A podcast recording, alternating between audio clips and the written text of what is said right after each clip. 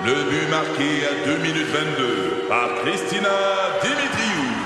Avec l'aide de Sebastiano Brunet, Lucie Beaulieu, Tarek Malki, Jenny Agostino, Edith Chen, Emmanuel Jean-Pierre. Au hockey, comme en immobilier, pour réussir, ça prend toute une équipe.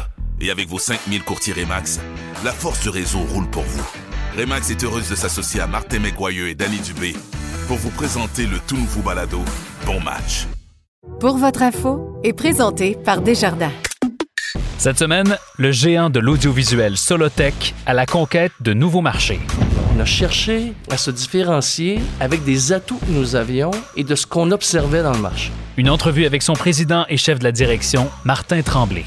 Et dans ce que vous devez savoir sur l'économie, avec l'économiste principal de Desjardins, Hendrix Vachon, les risques d'un rare phénomène économique augmentent. Attention à la stagflation. Ça, c'est évidemment le scénario, là, le, le- le pire scénario qu'on pourrait imaginer. Je m'appelle Laurent Terrien. Bienvenue à Pour votre info.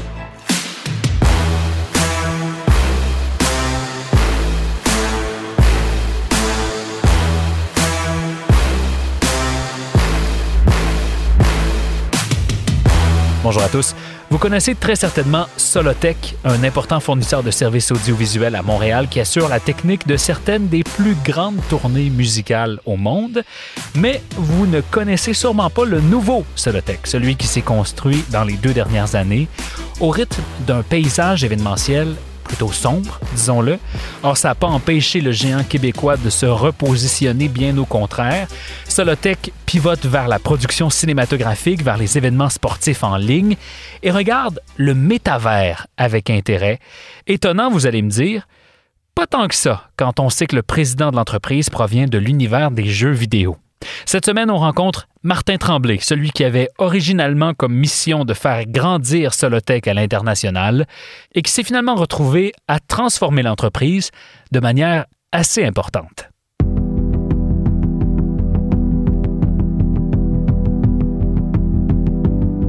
Martin Tremblay, bonjour, bienvenue pour votre info.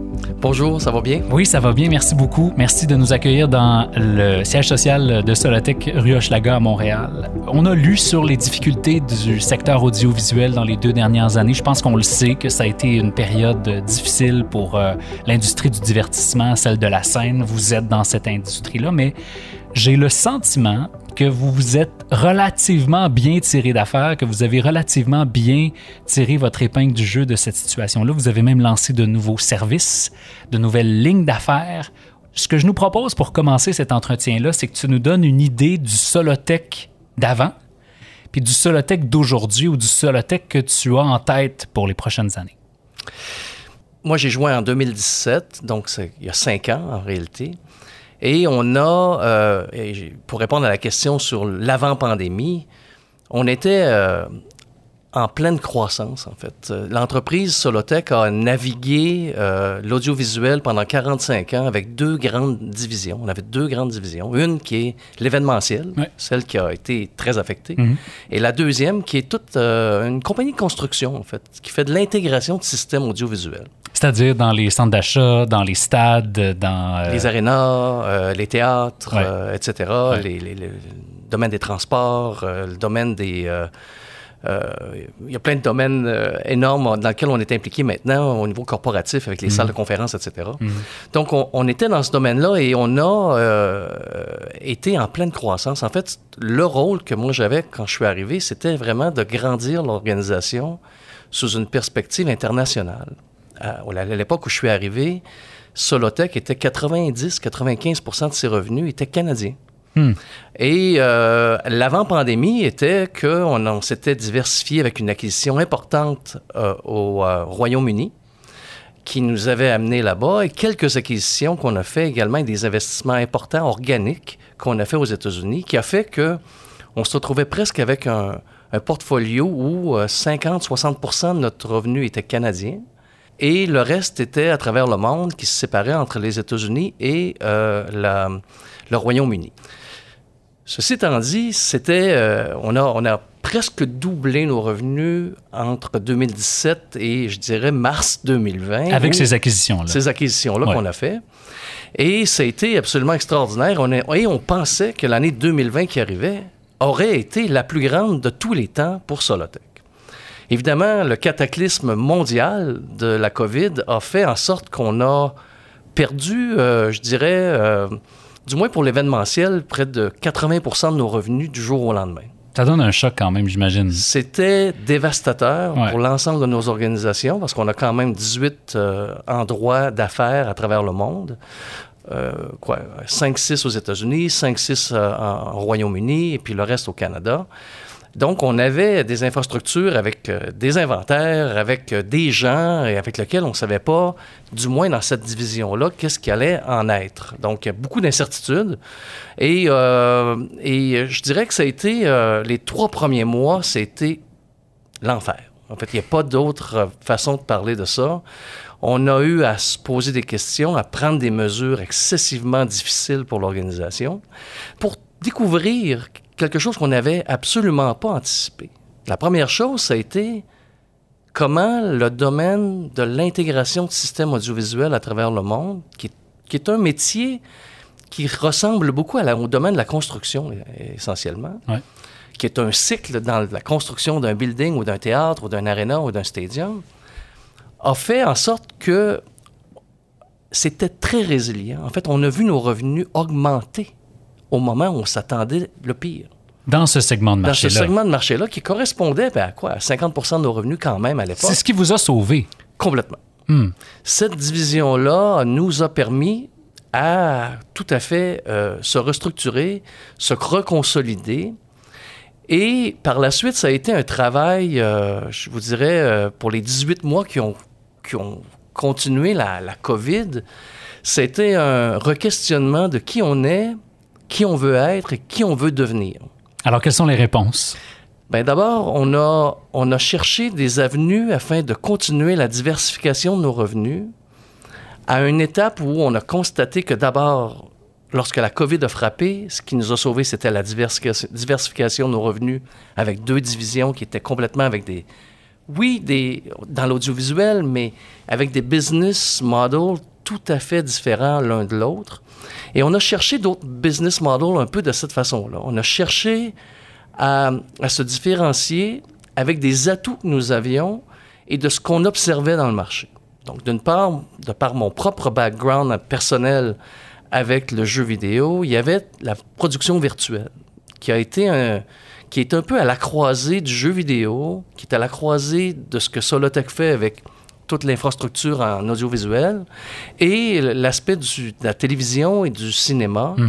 Donc, on a, on a embarqué dans cette, euh, de cette vision-là pour faire une acquisition très stratégique au sein de l'organisation qui, qui était un- une acquisition, euh, un pilier de notre euh, nouvelle division qu'on appelle MET, qu'on appelle pour Media Entertainment Technology, donc qui est la divers- une division pour le- les technologies du média, en fait. Donne-nous des exemples de euh, projets qu'on peut réaliser dans le cadre de cette nouvelle division-là. Est-ce que c'est par exemple des congrès virtuels, euh, des événements euh, hybrides? C'est ce genre d'événements-là que vous créez. Là. Ouais, en fait, dans la production virtuelle, c'est la, réalisation du contenu, en fait. C'est de la production de contenu qui mélange le physique, le réel, avec le virtuel. Donc, en réalité, on va trouver un background qui est totalement ou un, effet de, scène, un effet de background qui est devant la tour Eiffel, mais on n'y est pas vraiment. Par contre, les acteurs sont en avant et peuvent faire un truc. Donc, on peut faire des, commerciaux de cette façon-là. On peut faire des, vidéos d'artistes. On vient de terminer avec, euh, euh, Camila Cabello, euh, avec laquelle on a là, sa nouvelle vidéo qui a été faite entièrement dans nos studios à Los Angeles. Et ça a permis vraiment de... elle danse, elle travaille dans un univers qui est complètement virtuel. Wow! Mais on- n'a pas l'impression que ça fait un peu euh, écran vert ou que, que ça, ça donne un peu. Parce qu'on on le connaît, l'effet. Je veux dire, la, la technologie de- du green screen est utilisée depuis 30 ans en télévision. Euh, c'est pas cet effet-là que vous recherchez. C'est quelque chose qui est beaucoup plus naturel. En fait, le green screen est la, première étape d'un élément virtuel, mais lorsqu'on le fait à l'intérieur d'un engin Unreal Engine qui, qui existe à travers le monde avec des LED, des, des, des, euh, Des panneaux. des, des panneaux euh, LED visuels de haute qualité, haute définition, ça change complètement parce que là, on est complètement immersé et le niveau de précision qui est donné, la capacité de voyager d'un endroit à un autre, dans un plan différent à un autre, est complètement immersif au point de s'y tromper complètement. Je, dis- je- je vous dirais même que les grands streamers de ce monde, on parle de Netflix, Amazon, même les grands studios américains, cherchent à faire de leur production télévisuelle ou de cinéma 15 en virtuel dans le futur. Ça, c'est des volumes de production énormes et c'est dans cette activité-là qu'on a investi, dans lequel on n'y était pas du tout avant, avant la pandémie. en fait. C'est vraiment intéressant parce, parce que, Martin, ce que vous avez fait, c'est un peu le reflet de là où le marché s'en va. C'est-à-dire qu'on passe d'un univers où il y avait beaucoup de choses en direct quand on y pense, puis on se déplaçait beaucoup pour, pour assister à des événements, pour assister à des festivals, où vous étiez finalement les artisans derrière, Tout derrière les prestations, à un univers qui est préenregistré, euh, où on est en studio, puis où la diffusion se fait au moment qui est le plus opportun pour, euh, pour le consommateur final, finalement. Vous suivez la tendance. Il y a tout, ah tout à fait. En fait, on a investi d'abord dans la euh, production virtuelle. On a investi dans le e-sports. Il faut savoir que chaque événement de e-sports, il y a un événement qui existe dans une arena avec des gens qui y assistent. Il y a, il y a le jeu vidéo qui est l'élément du, du, du Concret, de, Ouais. de l'élément. Et il y a euh, un événement streaming auquel il y a entre 2 et 3 millions de personnes qui assistent en, en ligne. Moi, je comprends pas cette mode-là parce que personnellement, je passerais pas deux heures de ma vie à regarder quelqu'un jouer à un jeu vidéo, mais je peux comprendre l'engouement. C'est excessivement populaire. Il faut Ouais, savoir ouais. que c'est un domaine qui est en pleine effervescence. Ouais. On voit des croissances de 15 à 20% annuelles. Et euh, nous, on a décidé, on a, on a acquis une entreprise en, en e-sports. On a acquis par le fait même une plateforme de ce qu'on appelle, une, je m'excuse de l'anglicisme, mais une plateforme de streaming qui nous permet au même moment, à haute capacité, à haute densité, qui permet vraiment de faire des événements, euh, euh, je dirais, virtuels, qui nous permet de faire des événements euh, corporatifs en streaming pour des gens qui ont besoin justement de cette technologie-là. Donc ça, c'est la première acquisition, c'est la première nouvelle ligne d'affaires. C'est quoi Ouais. l'autre? En fait, le streaming était. En fait, le, le e-sport, c'était la première. Euh, ensuite, on a soutiré la plateforme de streaming qui existait au sein de la compagnie de, plate- de, de, de, de- de e-sports pour en faire une division en soi en termes de streaming. C'était la deuxième compagnie. Et la troisième, euh, c'est la production virtuelle, qui, est une, qui est un métier complètement différent. Et euh, donc, on a à l'intérieur de cette division-là, pour des revenus qu'on n'avions pas auparavant, il faut voir que ce sont tous des startups dans des domaines tout à fait nouveaux, en pleine effervescence. Et après 18 mois, on a 41 millions de chiffres d'affaires dans ce domaine-là, de quelque chose qui n'existait pas auparavant. Donne-nous une idée du rebond, euh, peut-être en pourcentage par rapport à ce que vous faisiez avant. Finalement, est-ce que ces nouvelles acquisitions-là compensent les pertes dans les spectacles? En fait, il faut savoir qu'aujourd'hui, en perspective de spectacle, euh, et puis l'année actuelle, de mai 2022, va être l'année la plus importante de Solotech. Euh, c'est le retour complet. euh, le marché américain euh, a presque, je ne veux pas dire ignoré, mais a presque Ouais. ignoré la, la pandémie. et Tout puis le spectacle a toujours per- per- continué au cours des, je dirais, les derniers neuf mois de façon très agressive. Donc, on est, nous, très actifs au niveau américain. On est très actifs au niveau euh, Royaume-Uni parce que eux également, je dirais depuis 6-7 mois, sont en, en pleine capacité et on se retrouve dans une situation avec le, maintenant le Canada qui embarque, qui, qui, en- qui emboîte le pas. On est, euh, en fait, on va avoir la plus grande année de l'histoire de Solotech cette année. Félicitations. Oui, on est très heureux. Est-ce que le- la pression que tu as dû ressentir dans les premiers mois de 2020, lorsque la crise, tu le disais, était chez vous cataclysmique, Oui. euh, deux ans plus tard, est-ce que, tu, est-ce que tu constates que ça a peut-être été un virage important, même pour Solotech, puis une opportunité? Vu qu'aujourd'hui, je dirais que oui. Mais dans le stress de 2020, dans le stress de 2020, ça ne l'était pas. Ouais. Et on s'est réinventé comme organisation. On est de plus en plus diversifié, on est de plus en plus technologique. Et puis c'est un peu ce qu'on recherchait à faire. Ouais. On est dans trois marchés de façon très solide. On a, depuis 2017, euh, fait une croissance de plus de 200% de nos revenus. Donc cette année, de l'histoire de Solotech, sera l'année où il y aura le plus de revenus de tous les temps.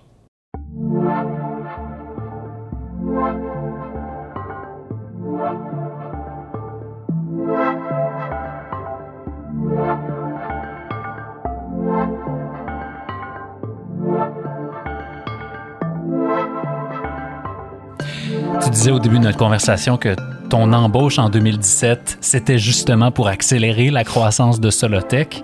Bon, clairement, c'est mission accomplie. Cela dit, euh, j'ai l'impression que tu vas vouloir aller plus loin que ça. Donne-nous une idée de ce que tu as vers l'avant. C'est-à-dire, maintenant que ces acquisitions-là sont faites, puis que cette entrée dans ces nouveaux marchés-là, c'est réglé presque, euh, comment vois-tu le reste de la croissance?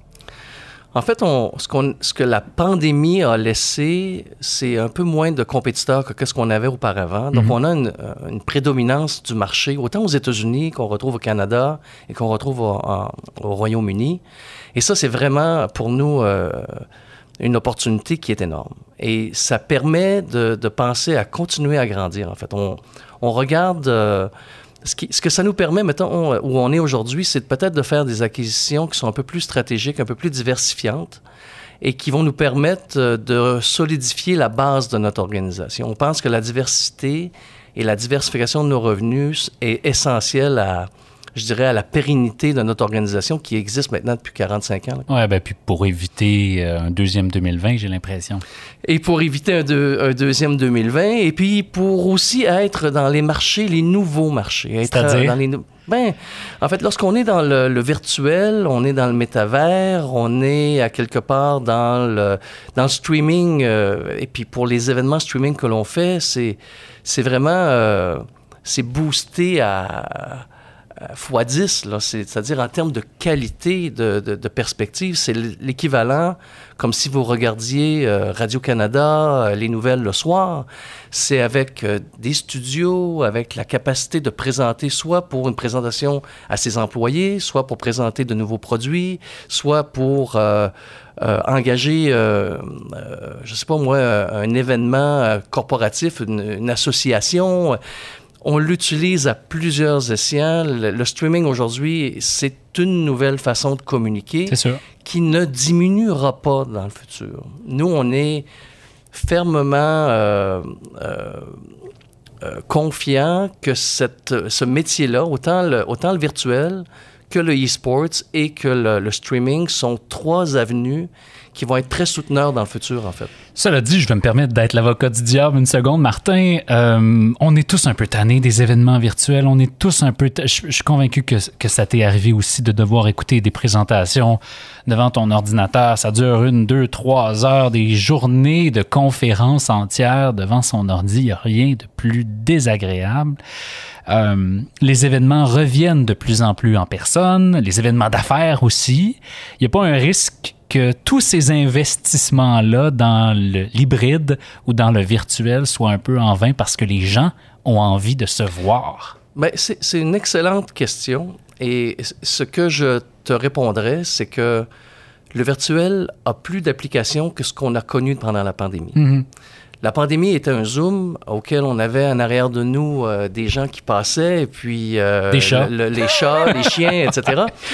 Et en réalité, ce que nous, on produit, c'est de la haute qualité. en Ouais, fait. ouais, ouais. Et c'est un peu, un peu différent, et ça a des utilisations différentes. Non, mais je pense à des rencontres pour les investisseurs notamment ou à des, des- des assemblées annuelles. Oui. Même ce genre d'événement-là, ça reste que c'est un peu plate à distance, non?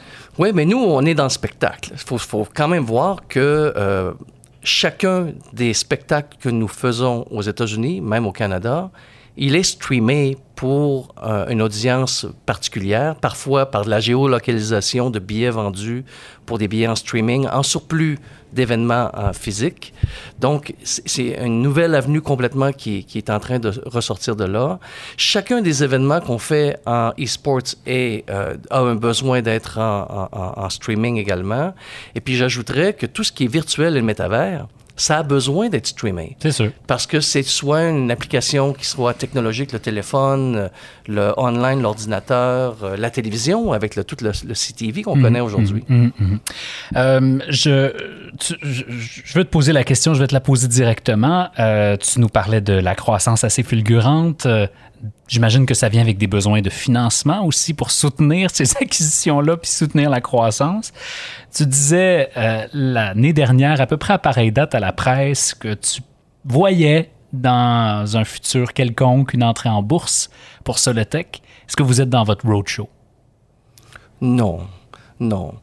Euh, faut savoir, euh, parce que tu amènes le, le point sur les, les, les, les, les actionnaires, les actionnaires de Solotech sont les meilleurs au monde. On a les meilleurs actionnaires au monde.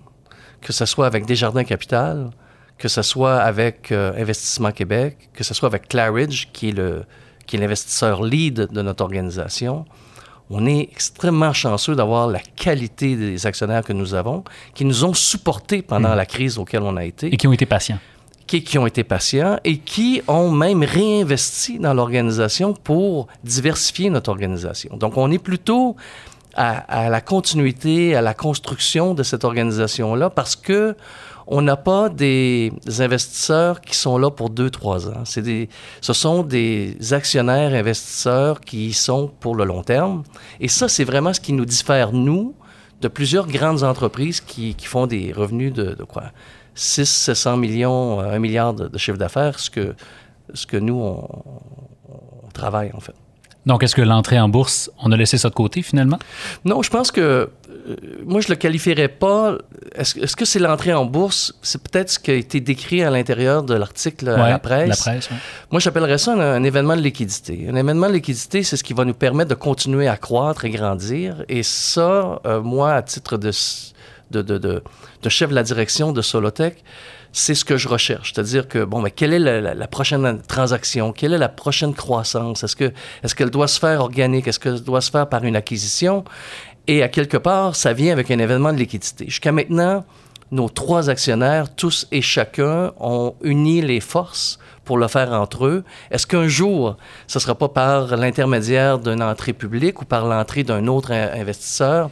Euh, qui sait? Ça fait partie des outils dans le coffre à outils. Tout à fait. Et c'est pas euh, le, le passer le bâton pour vendre l'organisation. On n'en est pas là, mais pas du tout, en fait. Non, non, je pense qu'on le sent quand même. Euh, toi, tu viens de l'univers des jeux vidéo. tu as été chez Ubisoft à un certain point lorsque le studio est arrivé à Montréal, chez Vivendi Games, chez Warner Brothers, la division des jeux vidéo. C'est toi qui l'as dirigé dans, à, à Los Angeles.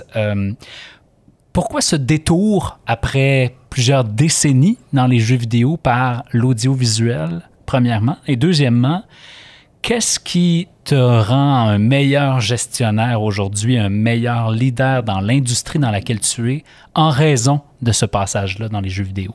C'est une excellente question.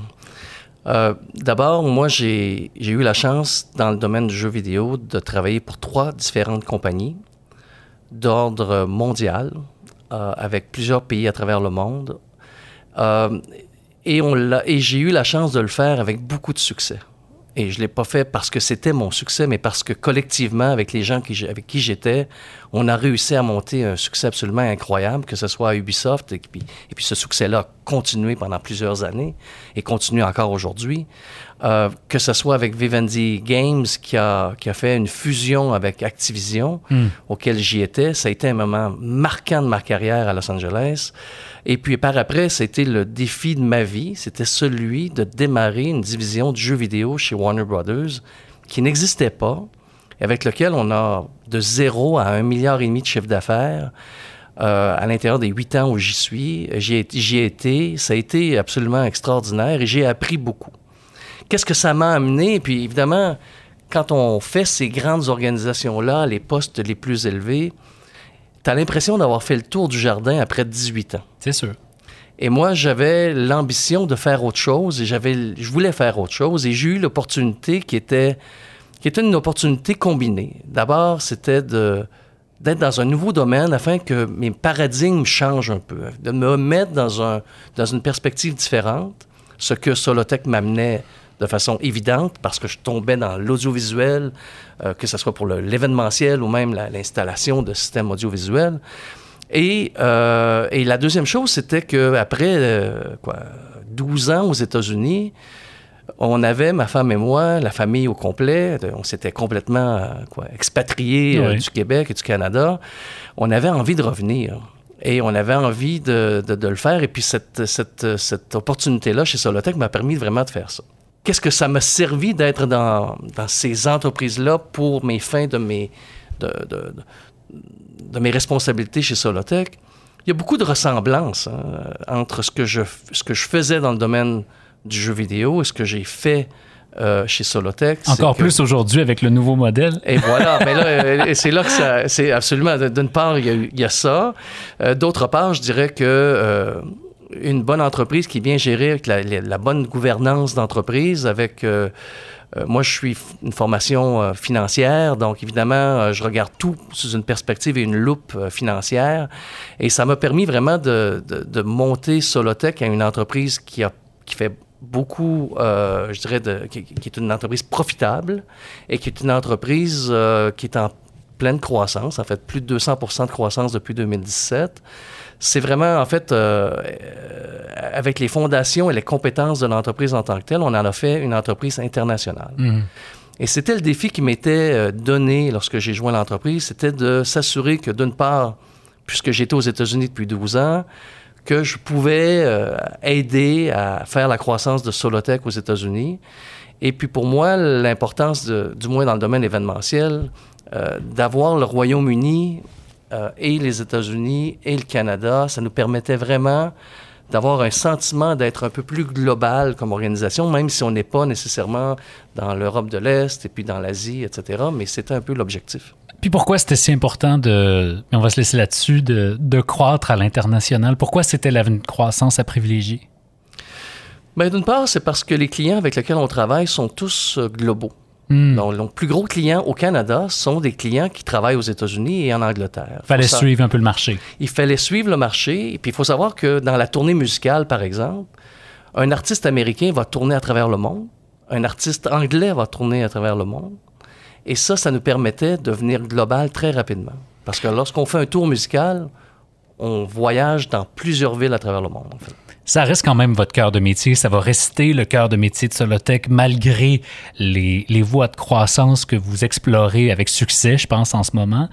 Euh, Donne-nous une idée des tournées sur lesquelles vous êtes en ce moment, puis pour lesquelles vous accompagnez euh, chanteurs et chanteuses un peu partout dans le monde en ce moment. On travaille avec euh, Harry Styles, qui va démarrer sous peu. On a The Weeknd qui va arriver sous peu.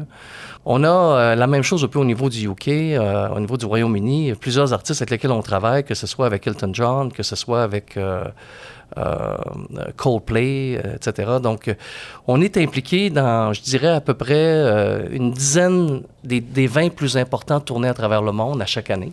Donc ça, on est très fiers de ça. Ben, je comprends donc. Il y a Très du fier. génie québécois derrière euh, les plus grands spectacles de la planète et maintenant derrière certains des événements virtuels qui vont être au cœur de, de la décennie culturelle à venir, fort probablement.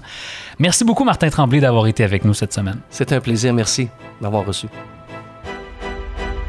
Ce que vous devez savoir sur l'économie. Voici Hendrix Vachon. Bonjour, Hendrix. Bonjour. On commence à dire le mot qu'il ne faut pas prononcer, celui de la récession, c'est-à-dire le recul de l'activité économique, donc le PIB qui recule pendant au moins deux trimestres consécutifs. C'est la définition euh, consacrée de la récession, si tu me permets.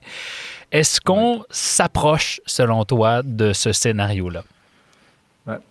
C'est sûr, au fur et à mesure que, qu'on va avancer dans le temps, peut-être plus pour 2023, avec l'effet des hausses de taux d'intérêt, euh, déjà dans nos prévisions économiques, on a un ralentissement de la croissance économique. On n'a pas une décroissance, mais quand même, l'économie au Canada, au Québec, on s'attend à ce que le, le rythme de croissance diminue déjà beaucoup.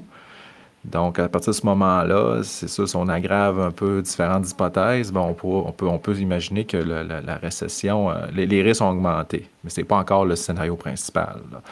Euh, puis aussi, euh, pour 2022, là, ça paraît un peu moins probable dans le sens où, euh, bon, juste, euh, surtout pour le Québec, là, quand on regarde les, les- les- les chèques de 500 entre autres, qui sont distribués au printemps, euh, l'effet de la réouverture de l'économie, le fait que les gens ont quand même accumulé beaucoup d'épargne, le taux d'épargne déjà très haut au Québec. Donc, il y a quand même beaucoup de marge de manœuvre pour, à court terme, du moins pour éviter qu'on ait une mhm. décroissance d'activité économique. Peut-être la surprise pourrait venir si jamais on avait une très forte volatilité sur les marchés financiers ou un marché d'habitation qui freine plus vite que ce qu'on anticipe ou encore des fois le comportement imprévisible des gens par rapport aux hausses de prix. Est-ce que les gens, vu que les prix ont augmenté, ils, vont décider de, de, de, modérer subitement leur consommation en se disant qu'éventuellement les prix vont baisser?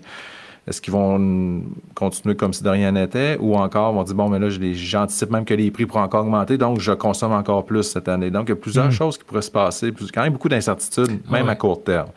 Mais je dirais, Laurent, la, la, probabilité à court terme de récession est quand même plus faible euh, pour 2022, mais en 2023, ça peut ça, ça, ça, va en augmentant.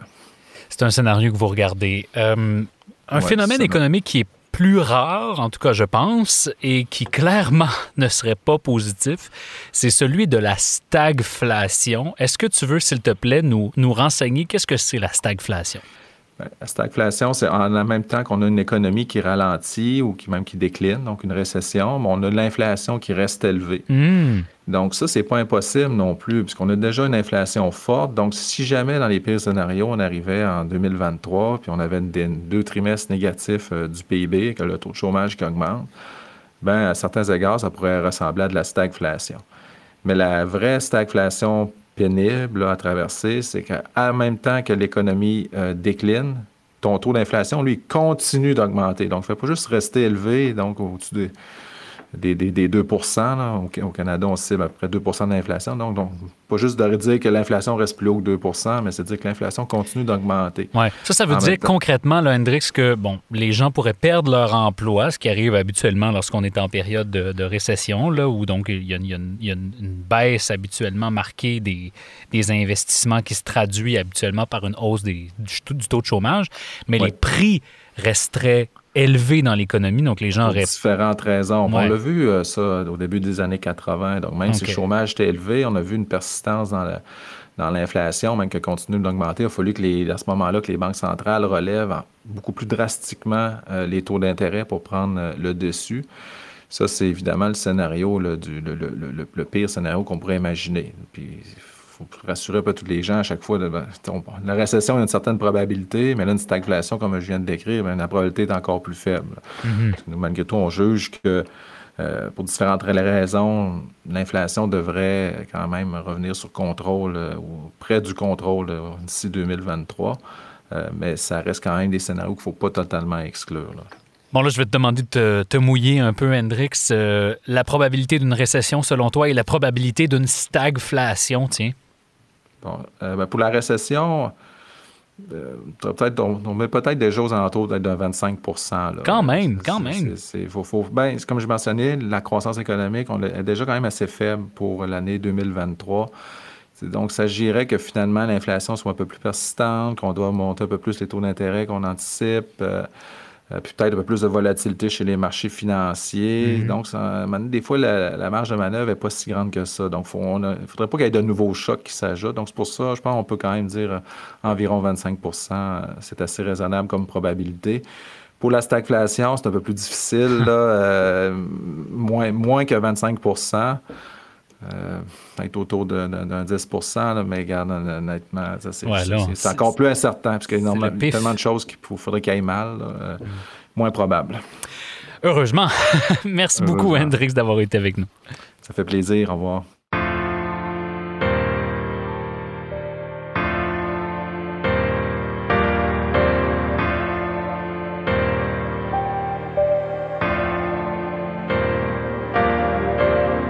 Voilà, c'est tout pour nous cette semaine. Cet épisode a été coordonné et documenté par Philippine de Tinguy. Merci Philippine. Je m'appelle Laurent Terrien. Merci d'avoir été avec nous cette semaine. On se reparle la semaine prochaine.